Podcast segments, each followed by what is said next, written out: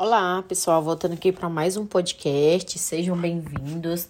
Hoje eu vou fazer um podcast que eu gosto muito, né, que é ajudar aí vocês é, a identificar alguns sintomas, né, do transtorno bipolar no sentido de psicoeducação, claro, de você levar aí para o médico que te acompanha, o psicólogo né? Só o médico, médico psiquiatra e o psicólogo que pode dar o diagnóstico, né? Essa questão de você mesmo dar o diagnóstico não existe, mas é uma ajuda você levar aí algumas anotações para os profissionais, né?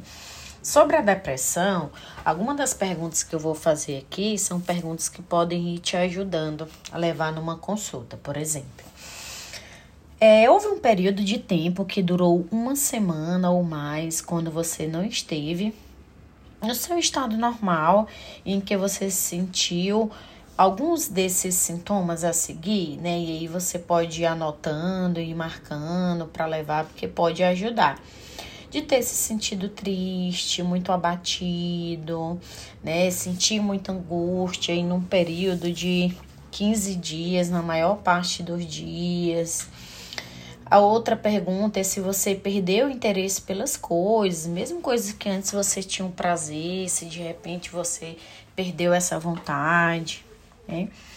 A terceira pergunta é se você teve uma perda, um ganho de peso corporal. Algumas pessoas aí no período da depressão comem mais, outras pessoas comem menos, né? A quarta é sobre o sono, né? Se você teve aí um período, nesse período aí, de ter dormido mais do que geralmente você dorme, ou ter dormido menos, porque essa questão do sono pode ser tanto insônia como a hipersonia, que é dormir mais. Se os seus movimentos estavam lentos, sentindo o seu corpo mais cansado, mais lento, ou de repente mais acelerado se você se sentiu com pouca energia ou até mesmo uma falta de energia, também é importante, né? Você lembrar.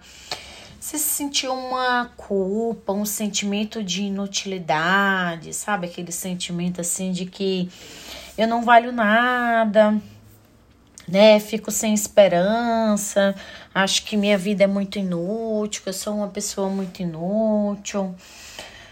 Outro sintoma é você lembrar se você era incapaz de se concentrar, se ficou uma pessoa mais indecisa, com dificuldade de tomar decisões, se teve pensamentos né, de morte ou planejamento suicida também.